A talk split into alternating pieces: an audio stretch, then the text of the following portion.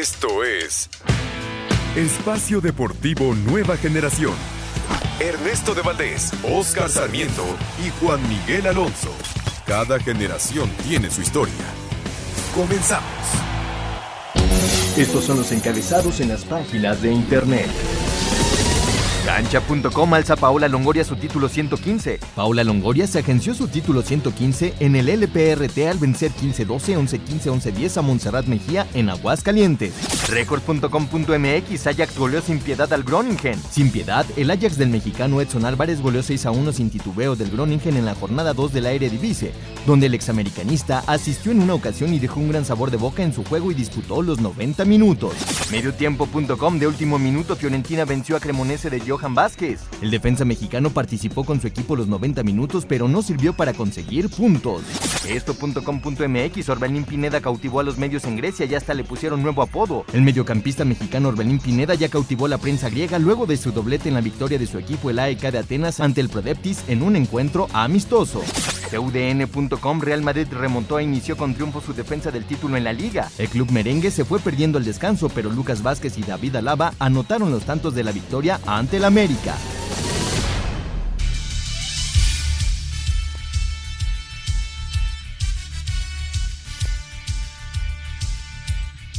Amigos, amigos, ¿cómo están? Bienvenidos. Esto es Espacio Deportivo Nueva Generación de Grupo Asir para toda la República Mexicana. Como todos los domingos, junto a Juan Miguel Alonso, Oscar Sarmiento, su servidor Ernesto de Valdés, trabajamos bajo la producción de Lalito Cortés, los controles de César Palomo, Rodrigo Herrera en la redacción. Fuerte abrazo a todos ellos que hacen posible este programa, listos para platicar durante una hora de lo más destacado en el mundo deportivo. Se está jugando el Cruz Azul contra Toluca. Eh, Toluca está derrotando 3 por 2, ya lo estaremos platicando con muchísima polémica en la cancha del Estadio Azteca. Eh, semana de clásicos, eh, goleada del América a los Pumas, empate entre Chivas y Atlas. Hablaremos también del inicio de la Liga Española, las grandes ligas y mucho, mucho más. Pero antes, antes te saludo con muchísimo gusto, Juan Miguel Alonso. ¿Cómo estás, Juan? ¿Qué tal, Ernesto? Oscar, amigos que nos acompañan. Como puedes imaginarte, Ernesto, muy contento por el resultado de las Águilas frente a los Pumas. Qué, qué paliza lo estaremos platicando ahorita. Qué momento están viviendo los Pumas, ¿no? Una expectativa enorme ante el equipo que habían armado para este torneo y los resultados no se están dando. También el arranque de la Liga Española, Ernesto, sorpresivo el empate del Barcelona sobre el Rayo Vallecano. Al Real Madrid le costó muchísimo el partido contra la Almería. Y el debut, ¿no? De, del Chaquito Jiménez también este fin de semana estuvo presente el técnico de la selección mexicana. Y cerca de, de, marcar Santi Jiménez, lamentablemente no lo pudo hacer. Oscarito Sarmiento, pues son 105 minutos ya en el Estadio Azteca. Continúa el encuentro, el 3 por 2 con muchísima polémica, expulsan a Jurado, anota el gol el Toluca y eh, están 3 por 2 todavía. Va a haber una oportunidad más para, para la máquina. ¿Cómo estás, Oscar? ¿Qué tal, Ernesto, Juan, Lalit y toda la gente que nos hace favor de escucharnos? Eh, a, la, a, la, que hace el favor para que esto salga bien, muchas gracias. Oye, Ernesto, lo dices muy bien. ¿Qué pasa en el Estadio Azteca? De verdad es una vergüenza con el arbitraje, una vergüenza. Ahora sí te lo digo, ya es de llamar la atención. Esto del VAR es increíble. Acuchillan terriblemente a Cruz Azul en un penal que para mí no es penal. Jurado sale por el balón, este, e, e, en, en llegar al pasto, toca al jugador con un disque, una plancha, no tienen intención, el jugador Toluca está volteado, jurado va cayendo, y ahorita es un penal clarísimo que le hacen a un jugador de Cruz Azul, doble penal en una jugada y no marca nada, y luego el abanderado va a insulta a toda la banca y eh, cuerpo técnico de, de Cruz Azul, de verdad ya, ¿qué está pasando en nuestro fútbol? Es una vergüenza es el Curro Hernández, el, el árbitro central. En el 2-2 también hubo polémica, eh, decidió no marcar absolutamente nada, dejó que el VAR le dijera qué es lo que, que tenía que pasar. Huesca, Huescas hizo el... Ahí en el... ¡Ah, qué falla! No. ¡Qué falla de, del Cruz Azul!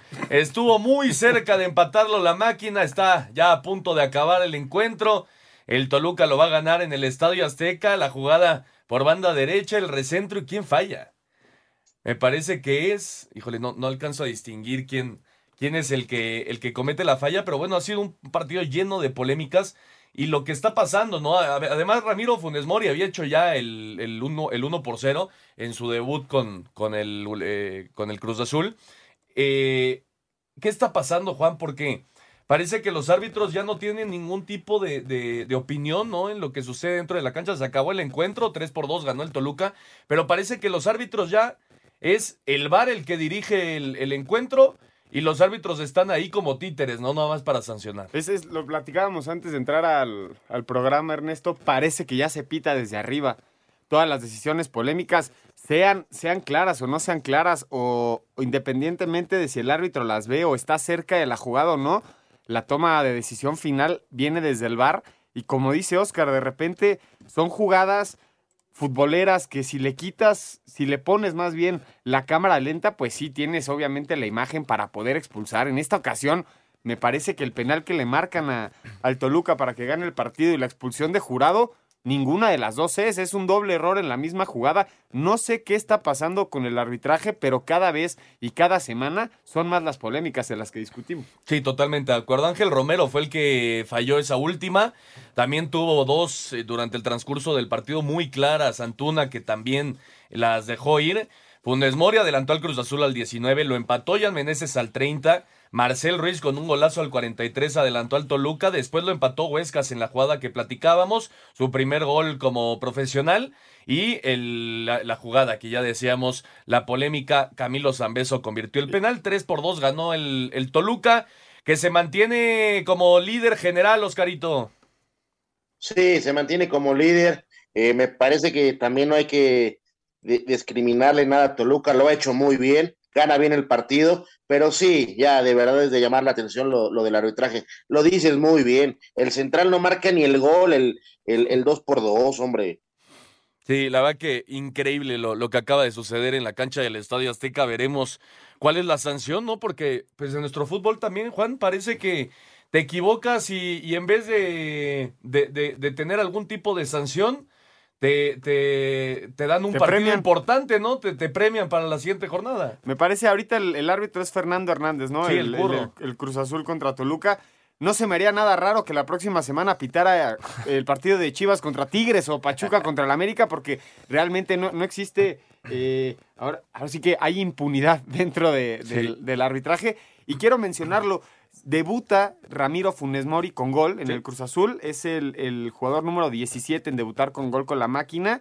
Y, creo que es una, una, gran adaptación que podría tener Cruz Azul porque sí pasaba un mal momento defensivo el Cruz Azul y creo que un, un central de la talla de Ramiro es importante que lo tengas en tus filas. Le urgía, le urgía, sin lugar a dudas, al Cruz Azul. Un, un, dato también, pues digamos, entre, entre comillas, chistoso, raro de la página oficial de la Liga MX, pues son mellizos, Rogelio y Ramiro. Y sale que uno nació en Buenos Aires y otro en Mendoza. Entonces, pues ya no, no entendemos nada. Pero bueno, entonces el Cruz Azul cayó en casa, 3 por 2 ante el Toluca. Estuvo muy entretenido el juego, pero insistimos, el arbitraje el día de hoy sí fue lamentable. Pero bueno, nos vamos a los clásicos y arrancamos con el América Pumas. Eh, Pumas América en la cancha de Ciudad Universitaria. Vaya baile que le pegaron los azul crema a los universitarios, Oscarito. Diego Valdés, el cabecita Rodríguez que ya se hace presente y golazo de Cendejas para el 3 por 0. Sí, Ernesto, lo dices muy bien. Ayer en la cancha de Ciudad Universitaria me parece que nada más hubo un equipo, se llama América. Fue un equipo que en el marcador se dice 3-0, pero pudieron haber quedado más goles. El funcionamiento futbolístico del América fue muy superior. Pumas eh, sin media cancha. Lo de Dani Alves me parece que es el, peor partido que se le ha visto. ¿Por qué? Pues porque no, no, llegaba bien a las jugadas, se veía hasta lento. Me parece que Pumas ya es preocupante, lleva cinco partidos en la liga sin ganar, eh, empates, y después de lo que pasó el, el domingo pasado allá en Barcelona, vienes aquí a tu casa, ciudad universitaria, con tu gente, mínimo tienes que cambiar la cara, me parece que fue igual o peor el baile que le pone el América. Entonces, sí es de llamar la atención. Lilini tiene, que estar preocupado. Él dice que no hay una mala racha, mal juego, no están en crisis. Me parece que están en crisis. Un, equipo de la universidad que no juega nada al fútbol en los últimos dos partidos que se le ha visto contra el Barcelona y contra el América es de llamar la atención. Pero el América lo hace muy bien. Ya dices quiénes metieron los goles. Es importante que el cabecita recupere eh, el gol, se, meta más en, el funcionamiento táctico, técnico con la escuadra americanista y lo gana muy bien el América ayer el clásico capitalino. Eh, lo importante, Juan, de la confianza, ¿no? Ya platicábamos de Henry Martín. El día de ayer ah, prácticamente él hace el 1 el uno por 0, la picó por encima de Julio González, le quedó el balón a, Diego Valdés después de pegar en el travesaño, que nada más la tuvo que empujar. Cabecita empieza a hacer goles, Cendejas está jugando un muy buen fútbol. Eh, lo, de, lo, del propio chileno Valdés, que e, es importantísimo, ¿no? Que llega como el gran refuerzo del América. Se vio bien ayer el equipo de, de, de las Águilas me parece que era importantísima una victoria de este calibre, ¿no? Para el Tan Ortiz. Y lo de Pumas, pues sí, lamentable, ¿no? Después de que fueron a exhibirse, porque hay que decirlo, a eso fueron a, Barcelona, pues ahora un 3 por 0 ante el, acérrimo rival. A ver hasta cuándo le aguanta eh, a la gente el, gusto, ¿no? De tener un equipo reforzado. Y también a ver qué pasa con Andrés Lilini, porque, como lo comentamos desde el principio de la temporada, ahora sí tiene muchísima presión. No, no sé si sea la presión la que está mandando los malos resultados, pero nueve goles en, dos partidos, cuatro partidos sin ganar en liga. Creo que sí, Pumas está metido. Y además no está ahorita calificado dentro de los primeros 12 de la tabla, ¿no? Está en decimotercero en, en las posiciones. Sí pasa por un muy mal momento. Yo les pregunto, ¿será el mejor partido de la América de esta temporada? Yo creo que sí. Ante un equipo también que está pasando por una muy que, que, probablemente sea el peor partido de la jornada de la temporada en liga también de los Pumas, ¿no? Mencionaste a Cendejas, creo que ¿Qué jugador le fue a quitar el, América al Necaxa, no? Sí, sí, totalmente. E, ese tercer gol que hace Cendejas es espectacular y toda la salida que está teniendo por el lado derecho el América con él me parece que es muy, muy importante. Necesitábamos este jugador por derecha. En su momento se intentó poner a Otero en esa posición, no funciona y creo que Cendejas se ha adueñado de, de esa posición, se ha convertido el titular del América y esperemos que, sea, que sigan siendo estos resultados del América continuos porque no sé, Oscar, qué te parezca a ti, pero a mí el América, a pesar de esta gran victoria contra los Pumas, cuando se vio muy bien el, equipo, pues no, me termina de convencer. Oye, mira, eh, dos puntos. El primero, me parece que ayer eh, el América súper bien, eh, de calidad, cómo se encontró en la cancha individualmente, en juego colectivo. Realmente los goles lo hacen los jugadores que andan en muy buen momento, ya lo dice Ernesto, lo de Henry Martin, que sí hace, hace una asistencia, el travesaño del 1-0. Me parece que el América se está encontrando. Y lo más importante para la escuadra americanista, que por primera vez la semana pasada fue una semana larga donde pudieron entrenar, donde pudieron ensayar cosas diferentes y se ve muy bien palmado eh, en, en, la cancha, ¿no? No le quiero quitar el mérito al América, ni tampoco ponerle mucho mérito a Pumas por el mal partido que da, pero me parece que hay que hablar más del, buen funcional del América que la triste noche negra que tuvo Pumas ayer en Ciudad Universitaria. Y con tu pregunta, me parece que sí ha sido el mejor partido que se le ha visto el América en este torneo, pero yo creo que el América va para arriba. va a tener una prueba muy fuerte contra Pachuca. Sí, de acuerdo. Fue una buena actuación el día de ayer por parte del América y lo de Dani Alves, ¿no? Que parece que por contrato tiene que jugar los 90 minutos cuando el brasileño ayer sí, pues desentonó en, en, en la cancha de Ciudad Universitaria. Vamos a escuchar a Andrés Lilini y a Fernando Ortiz después de la victoria. Ah, perfecto. Regresando, vamos a escuchar a los directores técnicos. Pero entonces, Andrés Lilini, eh, perdón, Dani Alves parecería que por contrato tiene que jugar, Juan. Eh, eso parece, mira, aquí en la redacción están muy enojados. Aquí hay un aficionado de Pumas y, entró aquí la cabina tirando lumbre. Y, creo que eso parecería ser, ¿no? También el momento de adaptación que tiene que tener Dani Alves en la Liga MX no, no ha sido tampoco muchísimo tiempo, también hay que, pues, darle eh, el beneficio a la duda. No, de acuerdo. Pero el hecho de que tenga estas participaciones en, los partidos tan importantes es la exigencia que le pides a tus refuerzos justamente en estos juegos de brillar, ¿no? Sí, y ayer fue una muy mala actuación del brasileño. Vamos a hacer una pausa, regresando escuchamos a Lilini y a Ortiz y nos metemos en el clásico tapatío, empataron Chivas y Atlas, Ningún jugador es tan bueno como todos juntos. Espacio Deportivo Nueva Generación. Un tuit deportivo. Daniel Medvedev encara aficionado que lo llamó perdedor tras ser eliminado del Máster de Canadá. Arroba la afición. América goleó a los Pumas 3 a 0. El técnico de las Águilas, Fernando Ortiz, felicitó a sus jugadores por la buena actuación que dieron en Ciudad Universitaria. Eh, hicimos un lindo partido. Tal cual lo planificamos la semana, tal cual salió. Creo que dentro del campo de juego se vio un solo equipo que quería ganar, sin menospreciar al rival. ¿eh? Yo tengo mucho respeto con eso, pero desde el minuto cero creo que América demostró que tenía ganas de llevarse los tres puntos y lo pudimos lograr. Andrés Lilín, estratega de Pumas, descartó que haya crisis en el equipo y reconoció que el rival fue muy superior. Lo que dijiste nos superaron, principalmente en el primer tiempo. Nunca encontramos los, los caminos para contrarrestar a un rival que juega simple, rápido, bien, tiene jerarquía. Nos, nos caímos, el equipo se cayó. Tendremos que buscar los mejores intérpretes para el jueves, salir a, a dar vuelta a esta página triste y negra que, que se nos presentó esta semana. Para Sir Deportes, Memo García. Perfecto, muchas gracias a Mimito García. Ahí está la información, lo que dijeron tanto Andrés Dilini como Fernando El Tan Ortiz. Por cierto, ya arrancó el Tigres contra Santos, el partido que termina con esta jornada número 8. Y bueno, el clásico eh, tapatío, Juan, Chivas contra Atlas, también con mucha polémica arbitral. A mí me parece que la expulsión del Hueso Reyes muy temprano en el juego, apenas al 9, no es nunca jamás. Es una, una jugada sumamente futbolera, donde sí hay un golpe en la cara, donde sí está bien amonestado, pero me parece que no se puede expulsar para eso. Pero bueno, el árbitro decidió expulsar al Hueso Reyes. Después Julián eh, Quiñones en un tiro centro metió el 1 por 0. Y ya cuando se acababa, Cisneros lo empató al 84. Ponce también se fue expulsado al 38.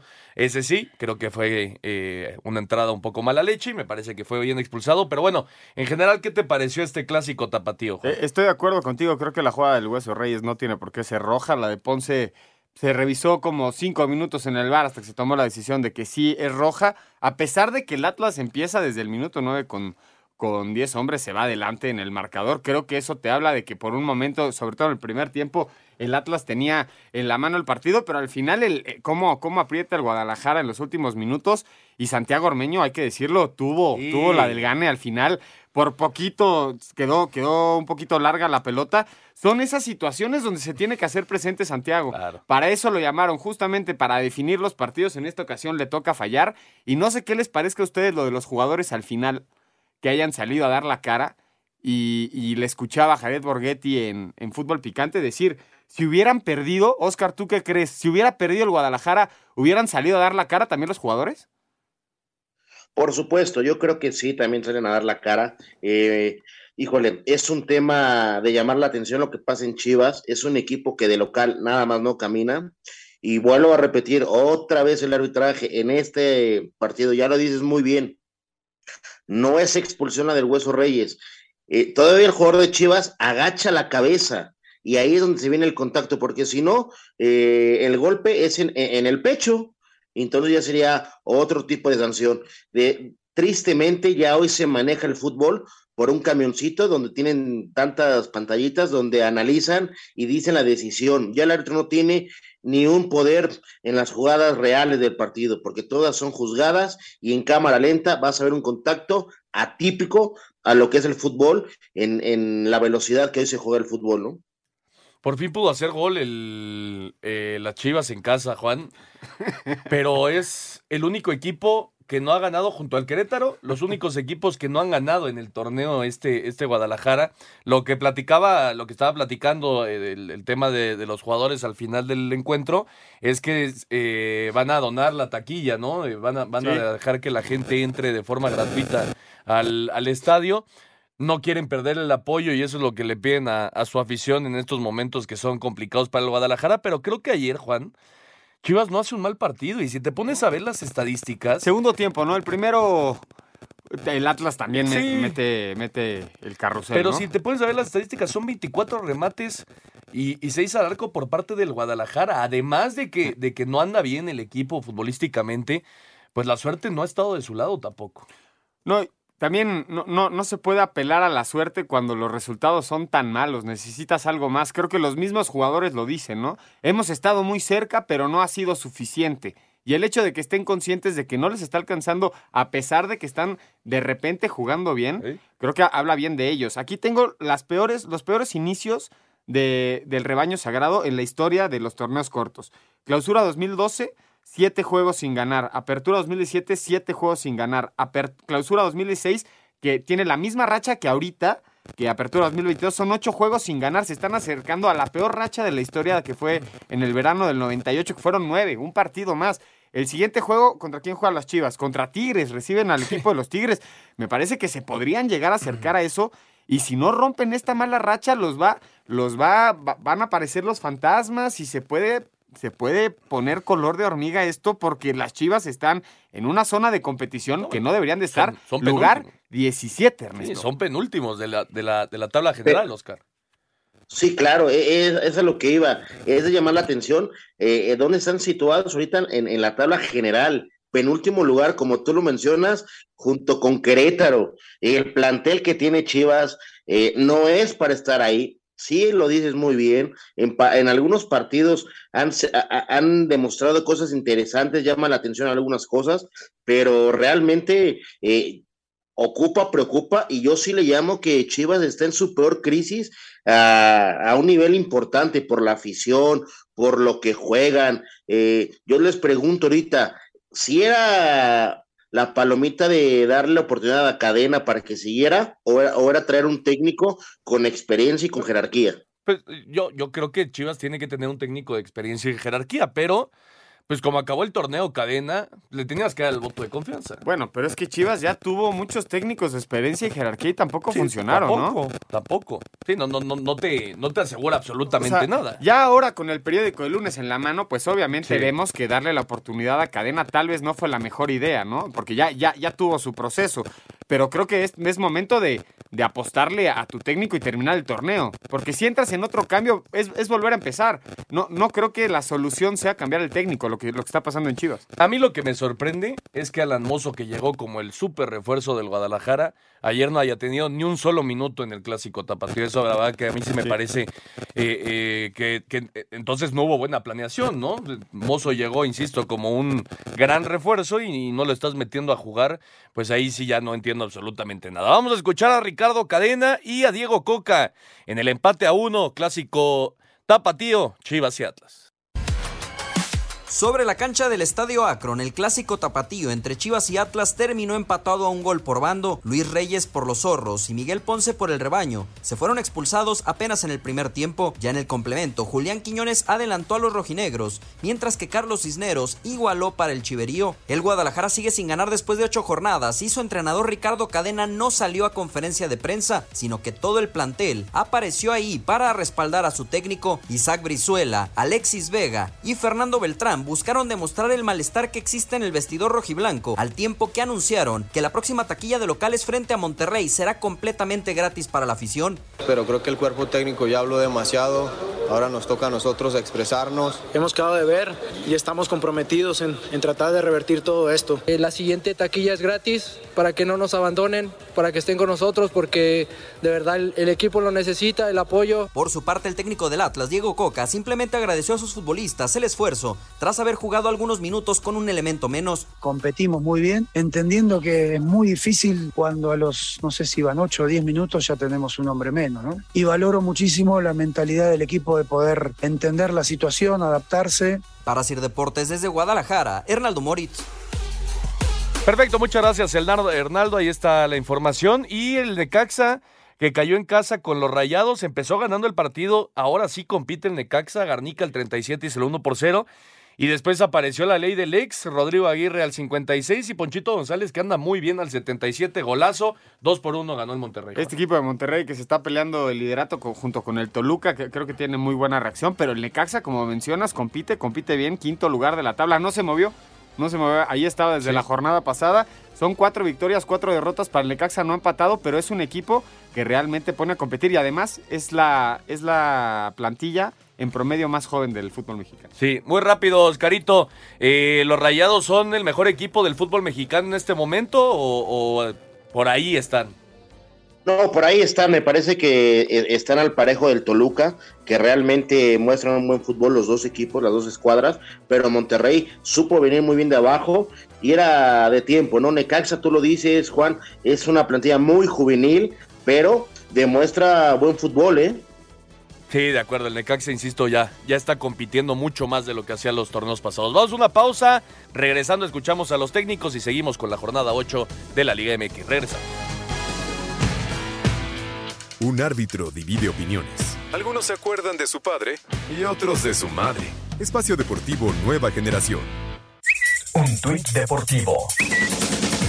Están peleando. Thomas Tuchel y Antonio Conte protagonizaron con sus piques el empate 2 por 2 del arroba Chelsea contra el arroba Spurs oficial, arroba Reforma Cancha. Monterrey sigue con paso firme, luego de venir de atrás para imponerse con goles de Rodrigo Aguirre y Alfonso González, 2-1 como visitante al Necaxa, que se había adelantado con tanto de Brian Garnica en partido de la fecha 8 del torneo Apertura 2022. Hablan los técnicos Jaime Lozano y Víctor Manuel Bucetich. Te digo, sí, sí molesto porque cuando haces, creo que un buen partido, haces un gran esfuerzo y sobre todo una gran semana, eh, te quieres llevar algo más que, que, esta derrota, pero es fútbol. Eh, hoy nos tocó perder una, una batalla, pero la guerra sigue. Sí, siempre, siempre hay algo que estar corrigiendo eso. Siendo alguna, cada partido es diferente, eh, cada adversario es distinto, con condiciones y características distintas. Eh, nos hemos adaptado muy bien a, a, estas circunstancias. Los norteños llegaron a 19 unidades para ocupar provisionalmente el primer sitio de la clasificación. Los de Aguascalientes se quedaron con 12 puntos. Para Sir Deportes, Ricardo Blancas. Perfecto, gracias a Ricardo. Ahí está la información. Y eh, Oscarito, ¿qué está pasando con el León? Es el equipo más goleado junto al Cruz Azul y junto al Querétaro de, del torneo. Ahora 3 por 0 en casa ante el Mazatlán. Barreiro hizo gol en propia puerta al 5. Benedetti hizo un golazo al 8. Y Eduard Bello al 17. Al minuto 17, Oscarito ya estaban perdiendo 3 por 0 sin ningún tipo de, capacidad de, reacción. ¿Qué está pasando con esta, con esta fiera? No, bueno, es un equipo que no anda. Eh, realmente en dos partidos eh, recibir ocho goles me parece demasiado, demasiados goles recibidos. Eh, un León que no se encuentra, no tiene un buen funcionamiento futbolístico, eh, de llamar la atención porque no tiene un mal plantel. Sí es medio veterano el plantel de, León, ha tenido bajas, sí, por supuesto. Mencionemos lo que se llevó Toluca de, de León, pero no puedes dar esta, esta cara a León. Y más cuando es un equipo que ya se le exige como un equipo importante en la liga para mantenerse en los primeros ocho lugares eh, del torneo, ¿no? Me parece de llamar la atención eh, cómo se ven muy abajo rápidamente en el marcador, ya decías 17 minutos de, de noche. Sí, totalmente de acuerdo, no, no, no fue un buen día, sin lugar a dudas, para, para el León, como bien lo, lo decía Oscarito, eh, vienen de perder con Rayados 5 por 1, o sea, ocho goles en dos, en dos encuentros. Pues te hace pensar también, Juan, y, y, siendo pesimista. Ya sé por dónde vas. No, que puede haber una. que, que estén teniendo la camita al, al señor Paiva, ¿no? Parece que 1-0 Tigres, ¿eh, Ernesto. Me acaba de aquí actualizar la compu, te aviso. Este. Nada más. Me sorprende mucho el mal paso porque son dos partidos después de una muy buena victoria que fue el 3-2 al América, ¿no? Sí. Ganan, como, ganan su primer partido como locales. Parece que este León resurge de un muy mal arranque, que, no, que tampoco arrancaron ligados con las victorias, solo dos victorias en, en ocho partidos. Y después vienen, vienen un carrusel, un carrusel de goles, pues sí te puedes poner a pensar eso, pero también el muy mal momento que pasa León se combina con un muy buen partido de Mazatlán, que hay que darle el crédito al, al equipo, al equipo del norte, que hizo muy bien las cosas y este Benedetti que ha levantado la mano y ha mostrado jornada a jornada que es un jugador de calidad, por fin marca diferencia en la cancha. Sí, efectivamente, el gol fue, eh, bueno, disparo de Córdoba, que pega en la mano de, de Hugo Rodríguez, así fue la anotación de, de, Tigres, que ya le está ganando a, a Santos. Eh, este equipo de León, Oscarito, no empezó mal, como bien dice Juan, Lucas Di Llorio empezó haciendo muchos goles, eh, está Víctor Dávila, está Joel Campbell, Ángel Mena, eh, el mismo Luisito Montes, en fin, es un equipo que por nombres no, no pensarías que, que, se, reciba estas goleadas con todo el respeto de un equipo como Mazatlán en casa, ¿no? No, por supuesto, llama la atención. La semana pasada con, contra Monterrey y esta semana contra Mazatlán, como tú lo mencionas, llama mucho la atención. ¿Cuántos goles reciben? Porque no se le ve ni cara a, esta institución, a este equipo de León. Eh, es, es, preocupante. Ya mencionaste algunos nombres de la plantilla. No tiene que tener este esos tropezones y esas exhibiciones que ha tenido León en sus dos últimos partidos, ¿no? Sí, totalmente de acuerdo. Le está pasando mal el equipo de León y buena victoria, por supuesto, para el Mazatlán, 3 por 0 el día de ayer en la cancha del Nou Camp. Y vamos a escuchar al señor Paiva y a Gabriel Caballero después del encuentro. Mazatlán ligó su segundo triunfo en esta apertura 2022 al derrotar de visitante 3 a 0 a León en el Nou Camp dentro de la jornada 8 y con autogol de Jaime Barreiro y goles de Nicolás Benedetti y Eduard Bello. El técnico Gabriel Caballero destacó el funcionamiento de su equipo. Lo más importante son los tres puntos. Hay varios factores, por ejemplo, que hoy pudimos dejar en nuestro arco en cero. Fuimos muy certeros, el plan de juego salió como lo teníamos previsto, después hubo momentos difíciles que León sabíamos que se iba a lanzar supimos llevarlo, sacarlo adelante. El estratega de la Fiera, Renato Paiva, habló de esta segunda derrota consecutiva que sufre su equipo y también por goleada. Luchas contra una eficacia que las primeras tres veces que te llegó Mazatlán te han hecho tres goles. Y otra vez empiezas perdiendo un partido casi de inicio. Tú entras, tienes una o dos llegadas, no marcas y casi en la primera llegada del adversario te hacen un gol. Pero el segundo gol demuestra mucha cosa que no puede pasarse a este nivel en este equipo y en un campeonato como el mexicano. Así, Deportes Gabriel Ayala. Perfecto, muchas gracias a Gabriel. Y el Atlético San Luis, Juan, eh, dejó escapar una victoria en su visita a la corregidora. Eh, Abel Hernández, por la vía del penal, hizo el 1 por 0 al 56 y después el Tinangulo al 94 con un buen cabezazo puso el 1 por 1.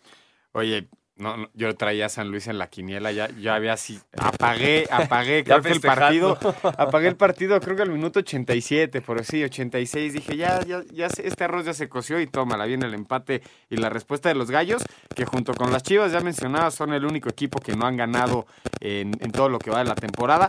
San Luis consigue su cuarto empate como visitante y, aquí un, un, un dato interesante de San Luis, no ha perdido de visitante. Sí, ¿no? No, estoy totalmente de acuerdo. ¿no? Eh, eh, son tres empates, cinco, cinco derrotas, pero todas han sido ¿Sí? Eh, en, su propia casa. ¿no? Pero bueno, el Querétaro hoy por hoy, Oscarito, es el peor equipo de toda la liga. Y, y el San Luis, pues ahí va, ¿no? Poco a poco. Sí, por supuesto, lo es muy bien. Me parece que Querétaro ya es el peor equipo del torneo.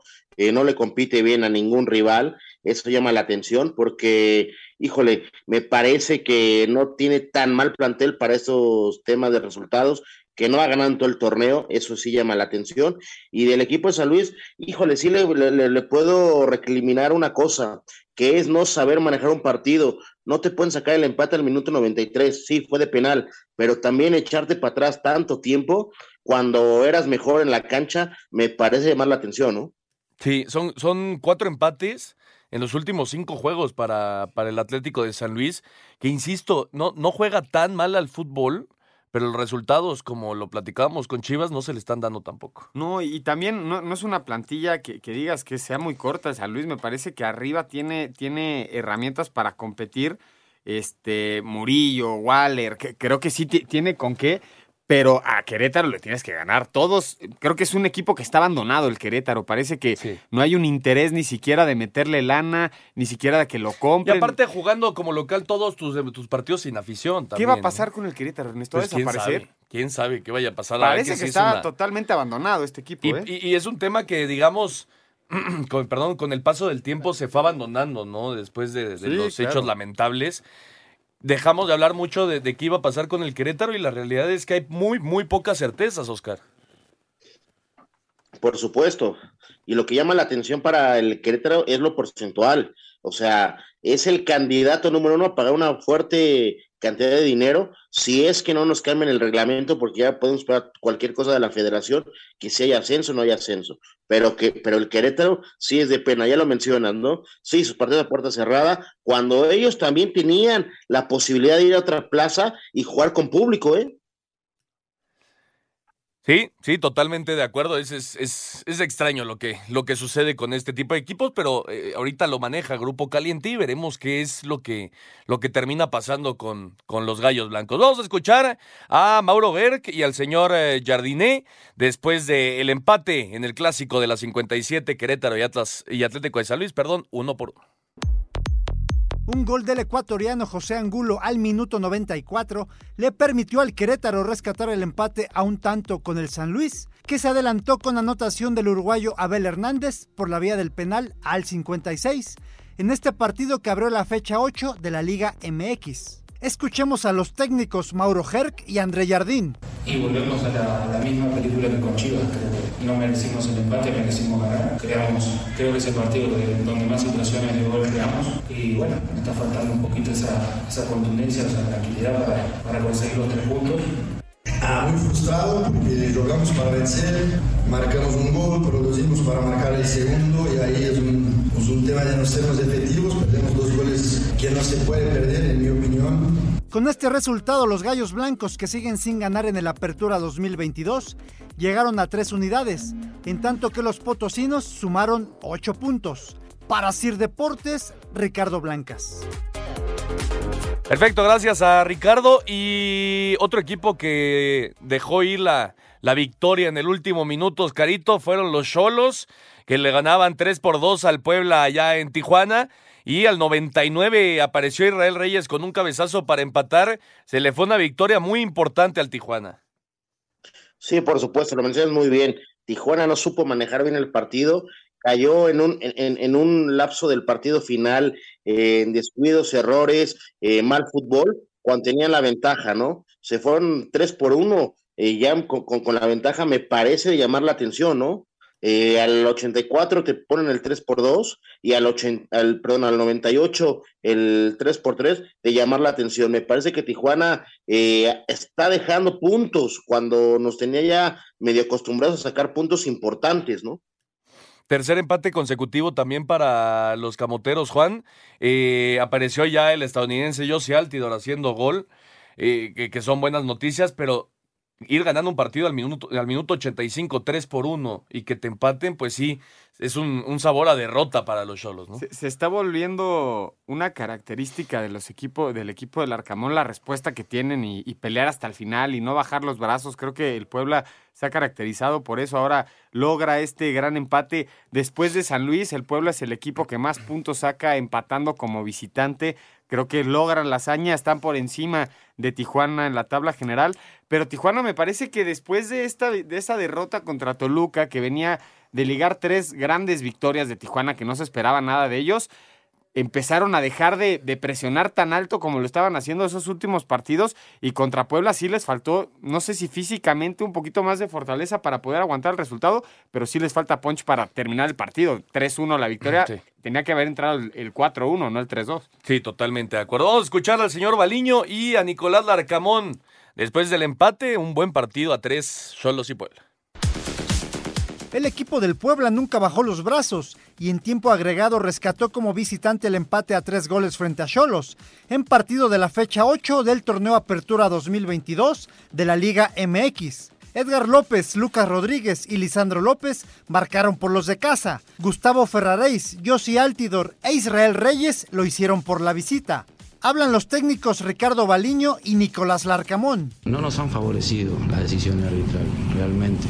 Hoy, cuando se ejecuta el saque de banda, pasaron los ocho minutos. Y sin embargo, le dio una jugada más al partido, que desgraciadamente nos equivocamos y padecemos. Un capítulo más de, de, ese, de ese, espíritu, de esa, de esa identidad que, tiene que ver mucho con, con, creer hasta la última, con no bajar los brazos, nos ha pasado en otros partidos en los que también hemos encontrado puntos en, en momentos decisivos del partido. Ambos cuadros llegaron a 11 unidades en la competencia. Para Sir Deportes, Ricardo Blancas. Perfecto, pues ahí está la jornada número 8. Tigres sigue ganando 1 por 0 a Santos allá en Monterrey. El gol fue de Hugo Rodríguez y eh, también Juan, pues lamentable, ¿no? Lo de Juárez Pachuca que se tuvo que posponer. Hay mucha violencia en este momento allá en el estado fronterizo y pues no se pudo jugar el Juárez Pachuca. Hay que salvaguardar la, la integridad de los jugadores antes que nada, ¿no? Sí, hemos dicho que hay, hay prioridades y creo que desde el viernes lo avisó la, la Liga MX que no se iba a llevar a cabo el partido entre Bravos y, y Pachuca por la situación que vivía Ciudad Juárez. Efectivamente, jornada doble esta semana, martes, miércoles y jueves tenemos la jornada número 9 del fútbol mexicano. Hay algunos partidos muy interesantes, el Toluca contra Rayados, el Pachuca América, el Cruz Azul recibiendo a los Cholos. En fin, hay, buena actividad en esta jornada número 9 de la Liga MX. Dejamos de lado el fútbol mexicano y nos metemos al fútbol internacional. Juan, ya lo platicábamos, inició la temporada ahí en España. El Barcelona empató a cero con el Rayo Vallecano. Estuvo llegue y llegue. El Barcelona no pudo anotar. Y el día de hoy el Madrid sufrió en serio con el Almería. Al final victoria para los merengues, los campeones, dos por uno. Oye, los que sufrieron muchísimo y arrancaron con una derrota fue el equipo del Tecatito Corona. Los Asuna sorprendió. 2-1 fue el, el, partido inaugural de esta, de esta temporada, el viernes. Y vamos a ver cómo, se, cómo, cómo, cómo avanza esta liga, porque hay dos cosas, Ernesto. La primera, el Barcelona se espera que sea un trabuco esta temporada.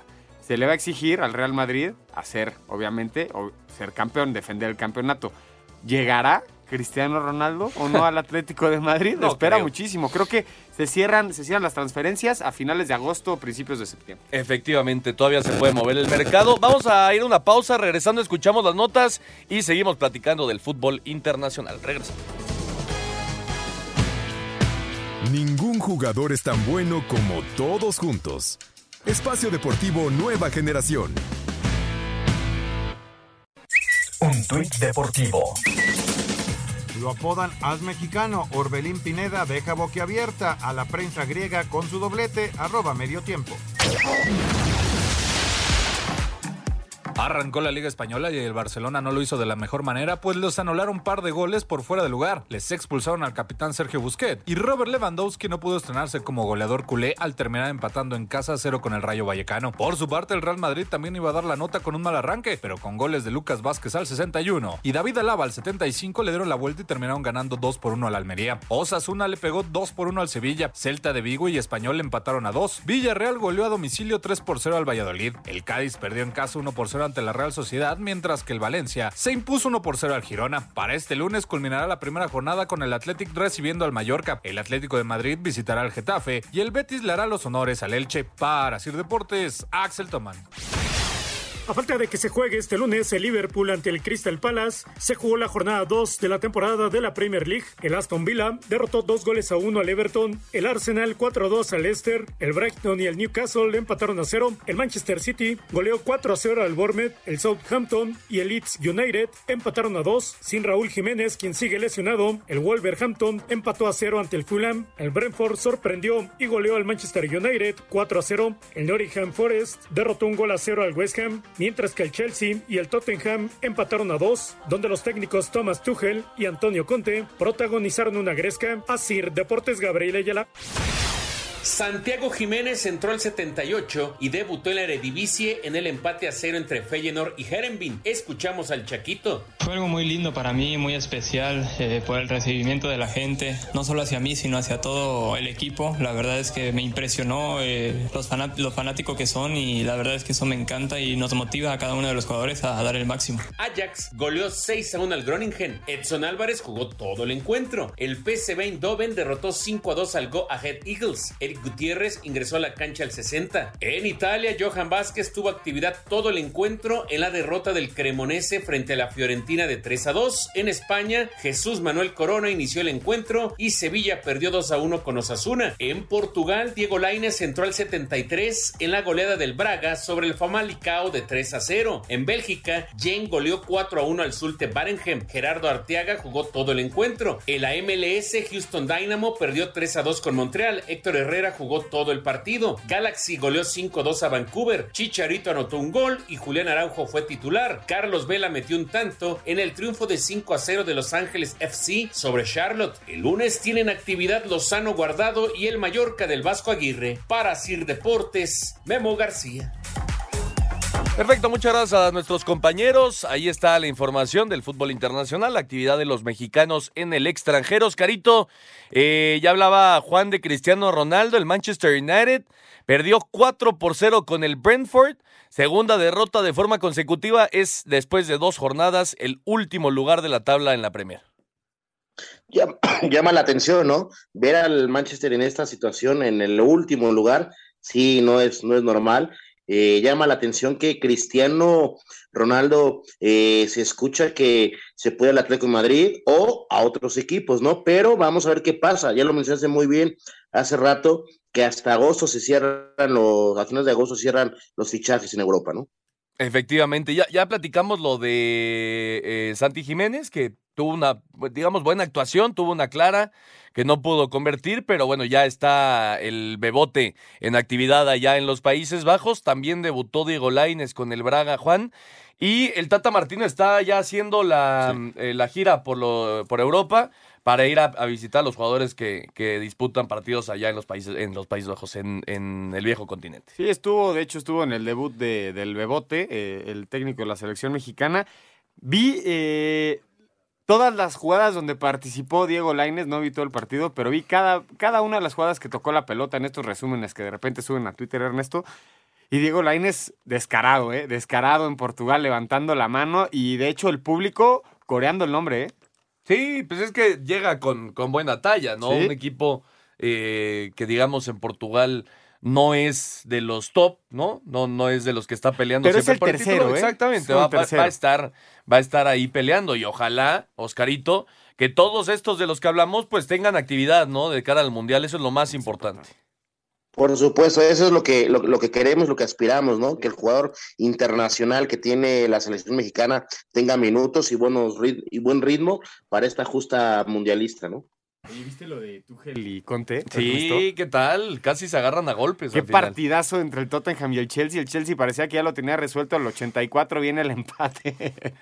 y Tuchel el 2-1 se, lo, se lo fue a cantar a Conte en la cara y al final se dan la mano y ya casi se estaban dando, estaban intercambiando puños, Al final ¿eh? le dice, le dice Tuchel, si me vas a dar la mano, veme a los ojos. A los ojos. Y Conte obviamente lo encaró, se puso, se puso dura la, la, situación entre los directores técnicos, los dos se fueron expulsados, por cierto, no van a poder estar en los siguientes partidos, pero pues son esas cosas, ¿no? Que tiene el fútbol inglés que la verdad que que es un, un, nivel muy superior, ¿no? Oye, y, y, otro, y otro jugador, hablando del fútbol inglés, Ernesto, que tuvo una nueva oportunidad, de hecho es el, él es el que sale del Manchester City para que pudieran meter a Haaland, que es Gabriel Jesús, se hace presente dos veces con el Arsenal.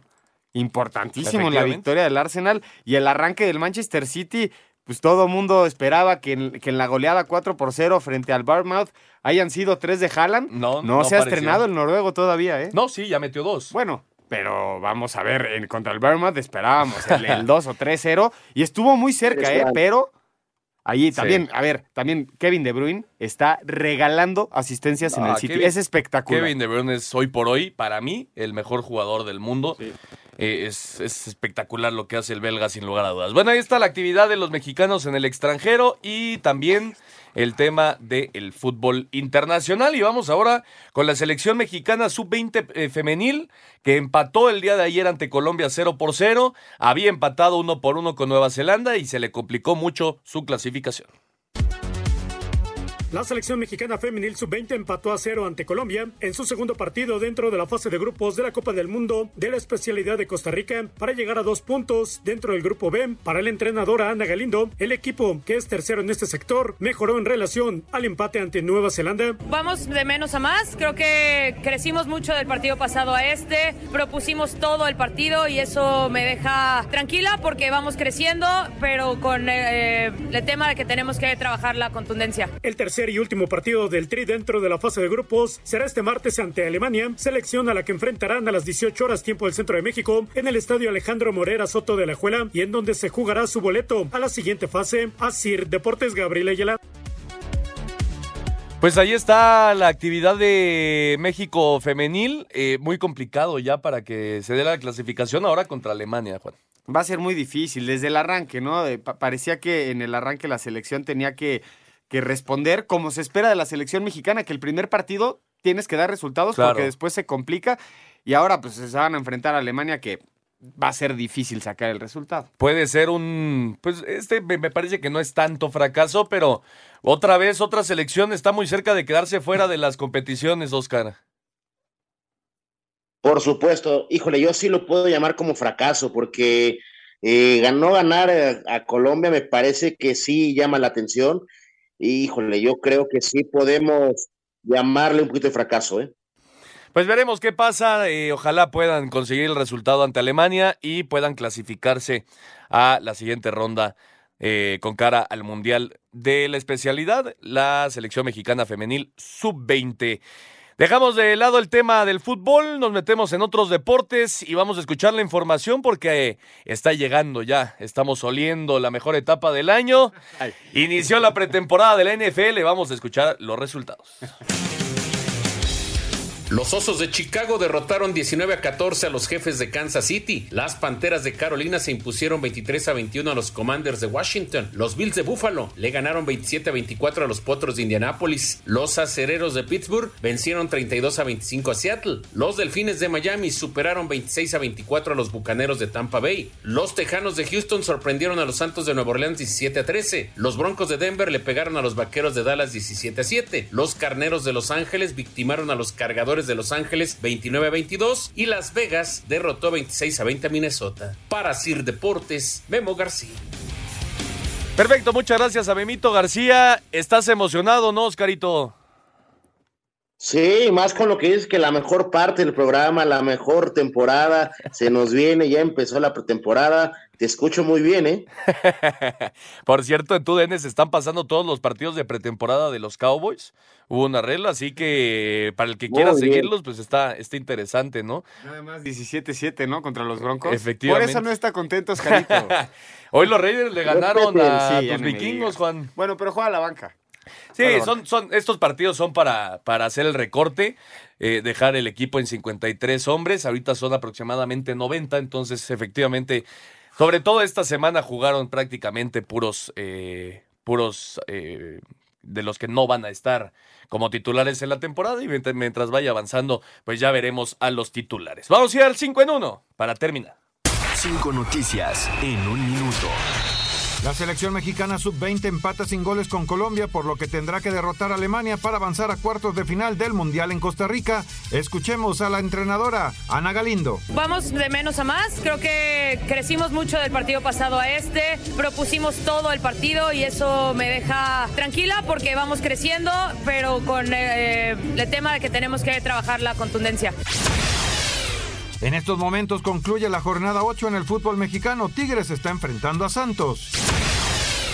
Real Madrid inicia la liga ganando 2 por 1 Almería, mientras que el Barcelona empata sin goles con Rayo Vallecano.